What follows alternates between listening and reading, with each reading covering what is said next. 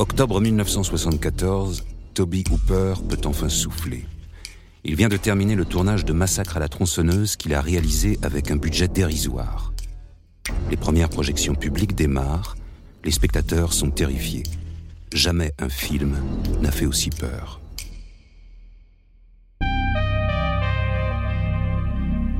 Shadows, le podcast.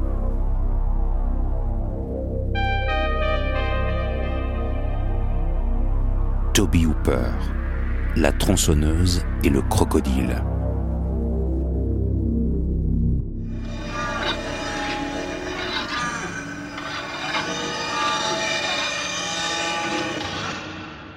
La carrière de Massacre à la tronçonneuse est lancée.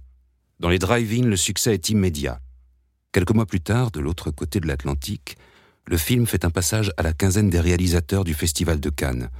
Même le Musée d'art moderne de New York achète une affiche pour l'intégrer à ses collections. Au même moment, la censure frappe violemment le film. En Europe, les occasions de le voir sont extrêmement rares, il circule sous le manteau, entre initiés qui se passent le mot. L'attente est parfois interminable, et en France, il faudra patienter huit ans pour le voir sur les écrans. Mais la censure est aussi bénéfique pour le film on en parle. Tout le monde veut le voir et les réactions des premiers spectateurs en font déjà une œuvre culte.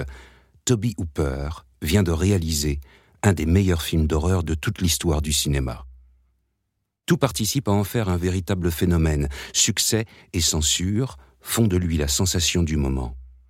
Et après Que faire quand on vient de signer un tel coup de maître? Quel sera le prochain film?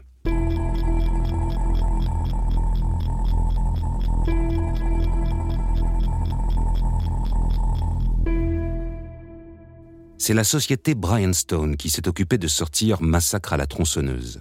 Elle est dirigée par les frères Pereino, des mafieux qui ont déjà distribué le film pornographique Gorge profonde. En signant avec eux, Toby Hooper et son équipe ont fait un pacte avec le diable. Ils ne toucheront quasiment rien des recettes fructueuses de leur film. Après la sortie, Toby Hooper travaille avec son scénariste Kim Henkel sur plusieurs projets de films. Le plus important est un thriller se déroulant à Chinatown. Le projet est ambitieux et nécessite plusieurs millions de dollars. C'est un budget bien plus conséquent que les dizaines de milliers avec lesquels ils ont réussi à faire Massacre à la tronçonneuse. Ils n'arrivent pas à trouver l'argent. Pendant ce temps, à Los Angeles, un producteur de série B travaille lui aussi sur plusieurs projets de films. Il s'appelle Mardi Rustam et a créé sa société, la Mars Film, Rustam est un opportuniste. Il tente de flairer les bons coups et les tendances du moment pour faire des films à succès.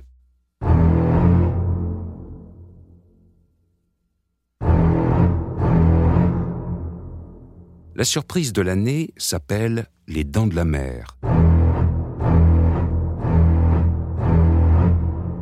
C'est un carton au box-office. Mardi Rustam décide lui aussi de mettre une bestiole effrayante dans son propre film il écrit la première version d'un scénario dans lequel un tenancier d'hôtel schizophrène terrorise ses clientes à l'aide d'un crocodile. Pour mener à bien le projet, il doit maintenant trouver un réalisateur. Bien sûr, il a vu Massacre à la tronçonneuse et voit à quel point le film terrifie et fait parler de lui. Ça l'intéresse.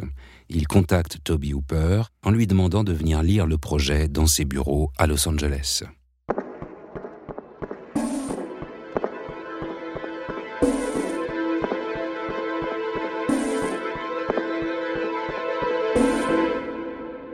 Toby Hooper est curieux. S'il n'arrive pas à financer ses projets, pourquoi ne pas aller voir là où on fait appel à lui? C'est aussi l'occasion de travailler dans la ville du cinéma, un rêve pour le Texan qui se voyait déjà conquérir Hollywood avec Massacre à la tronçonneuse. Sur le papier, le film n'est pas très convaincant, mais il voit du potentiel. Il accepte le projet et convoque quelques personnes de son entourage. Kim Henkel, son scénariste, le rejoint et l'aide à réécrire l'histoire. Pour le casting, il fait de nouveau appel à Marilyn Burns, son actrice principale dans Massacre à la tronçonneuse. La distribution est complétée par Caroline Jones, repérée dans l'invasion des profanateurs de sépultures, William Finlay, qui sort tout juste du légendaire Phantom of the Paradise, et Robert Englund, dix ans avant qu'il ne prête ses traits à Freddy Krueger dans Les Griffes de la Nuit. Enfin, Neville Brand joue Judd, le tenancier de l'hôtel, schizophrène et dompteur de crocodiles. L'acteur est alcoolique et sur le plateau, la violence qu'il met dans son personnage est bien réelle.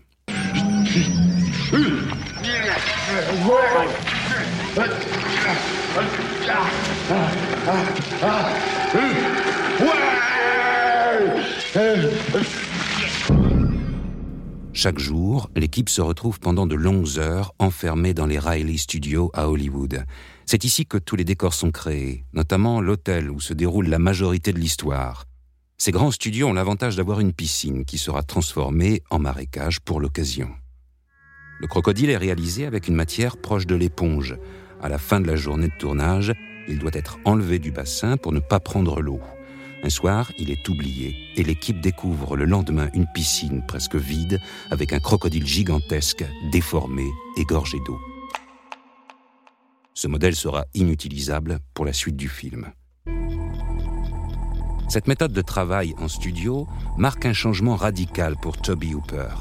D'ailleurs, si Massacre à la tronçonneuse s'ouvrait sur un soleil éclatant, ce nouveau film commence par un plan de pleine lune un film nocturne et aquatique qui semble s'annoncer comme l'opposition totale de son prédécesseur. En France, il sortira sous le titre Le crocodile de la mort. If you were one of the millions of moviegoers who were electrified by the unbearable suspense and sheer terror of Jaws, get ready for Eaten Alive. À l'image, les deux films n'ont pas grand-chose en commun. Le crocodile de la mort baigne dans des couleurs néon, rouge, bleu, verte, très travaillées. Il joue avec une esthétique merveilleuse et féerique. C'est d'ailleurs ce qui a séduit Toby Hooper en arrivant sur le projet, la possibilité de réaliser un conte de fées, une fable à la manière par exemple du magicien d'Oz. Une jeune fille et son chien arrivent dans un endroit reculé où règne un grand méchant. La référence est claire. La sorcière du conte ayant simplement laissé sa place, un psychopathe schizophrène et son crocodile.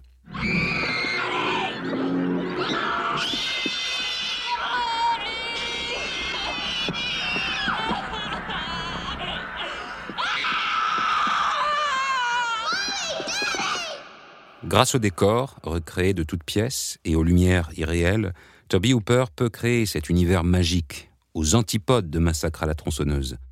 Celui-ci ne laissait place à aucun artifice et privilégiait une lumière naturelle et des décors trouvés sur place au Texas. Leatherface et sa famille étaient filmés comme dans un documentaire. La violence était contenue, suggérée, on ne voyait que très peu de son à l'écran, même ceux qui ont souhaité censurer le film se sont retrouvés face à une impasse.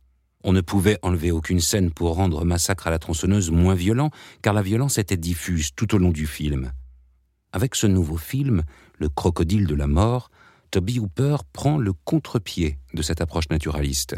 Au bout de quelques minutes, les effusions de sang éclatent, le film se veut plus démonstratif, théâtral, plus généreux, il verse beaucoup plus dans la caricature et le grand guignol.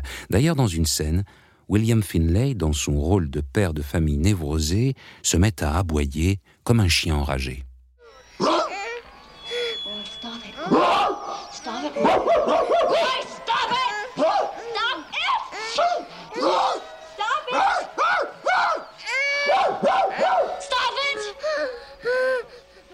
Le tournage du Crocodile de la Mort n'a pas été des plus plaisants pour le réalisateur. Rapidement, ses relations avec le producteur Merdi Rustam se tendent. Ils n'ont pas la même vision du film, et le cinéaste déchante de son expérience hollywoodienne. Lors des conflits avec le producteur, il quitte régulièrement le plateau. Pourtant, Toby Hooper ne reniera jamais le film. Le crocodile de la mort est d'ailleurs marqué par ses obsessions, ses thématiques fétiches nombreux sont les points communs qui lient Massacre à la tronçonneuse et ce deuxième film.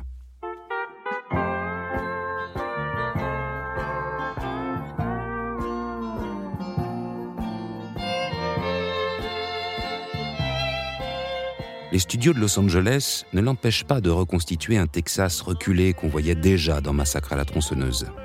Peu importe où il se trouve, Toby Hooper revient à son territoire et à ce qu'il connaît.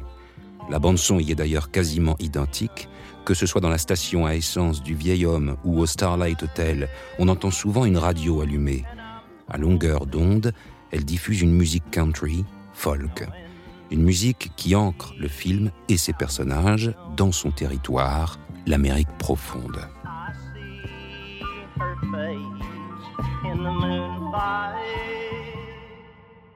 Massacre à la tronçonneuse ne donnait aucun indice sur l'origine possible de la violence de cette famille.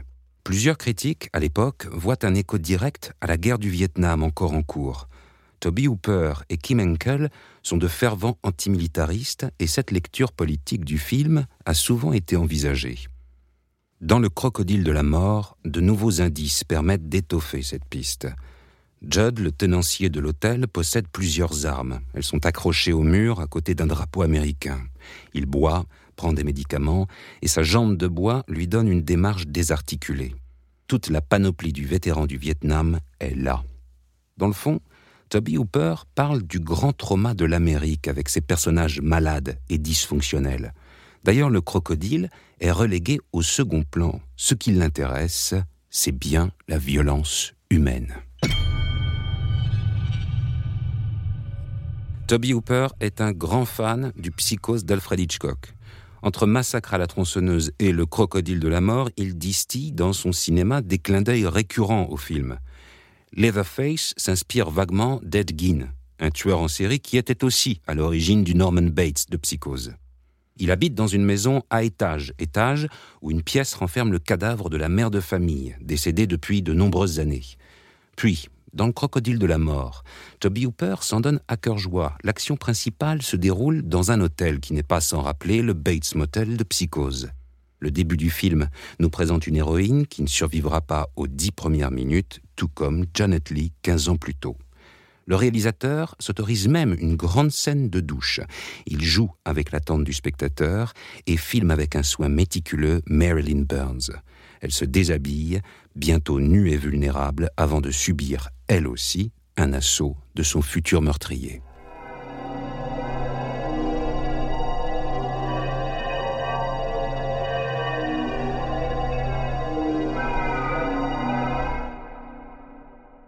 Le crocodile de la mort sort en 1976 aux États-Unis sous le nom de Eaten Alive. C'est un échec au box-office. Pour appâter de nouveaux spectateurs, Mardi Rustam tente même de ressortir le film sous plusieurs titres. Starlight Hotel, Death Trap et même Horror Hotel Massacre deviendront les titres provisoires d'un film qui ne trouve pas vraiment son public. En France, il sort en 1978. C'est d'ailleurs le premier film de Toby Hooper à bénéficier d'une sortie puisque Massacre à la tronçonneuse est encore censuré pour quatre ans. Entre l'échec du film et la mésentente avec son producteur Marty Aristam, c'est le début d'une relation houleuse entre Toby Hooper et Hollywood. Surfant encore sur le succès de Massacre à la tronçonneuse, il rencontre William Friedkin et Steven Spielberg qui lui permettent de signer un contrat avec Universal. Certains films se font, d'autres pas. Son apogée hollywoodienne a lieu en 1982 avec Poltergeist mais le film est immédiatement frappé d'une controverse. Certains prétendent que Spielberg a bien plus réalisé le film que lui. Le rendez-vous avec Hollywood est encore manqué.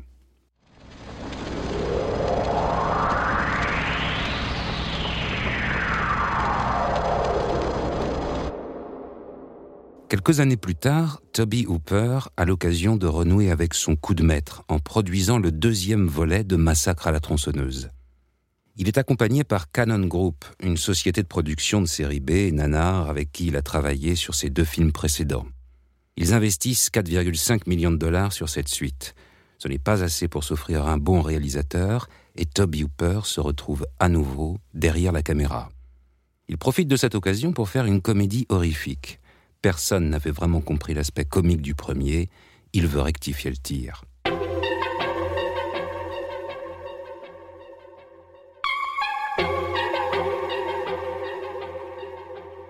Les acteurs s'en donnent à cœur joie dans un film non sans défaut, mais jouissif.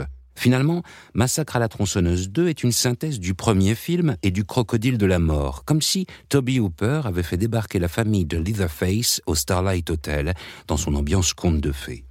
Toujours au Texas, il n'habite plus dans une maison, mais au sous-sol d'un vaste parc d'attractions, dans un dédale de tunnels et de grottes, un décor grandiose baignant dans des lumières irréelles. La radio et sa musique conservent toute leur importance avec un rôle plus grand encore. Le lien avec le Vietnam est cette fois-ci bien plus assumé. Il glisse aussi un clin d'œil à la musique de Psychose dès le générique d'ouverture. Bientôt, le massacre va reprendre. Massacre à la tronçonneuse 2. Un film de Toby Hopper avec Denise Hooper.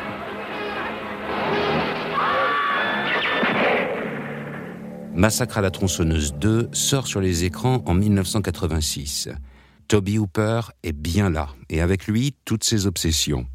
En réaction à son premier succès, Le Crocodile de la Mort lui aura permis de sortir de son Texas natal et d'aller se frotter à la dureté du monde hollywoodien.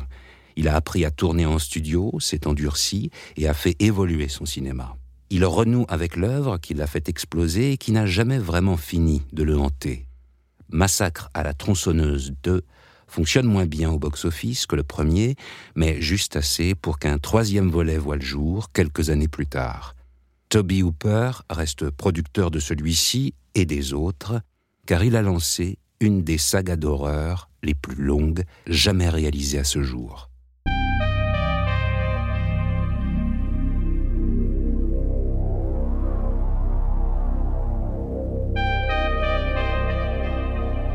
Shadows, le podcast.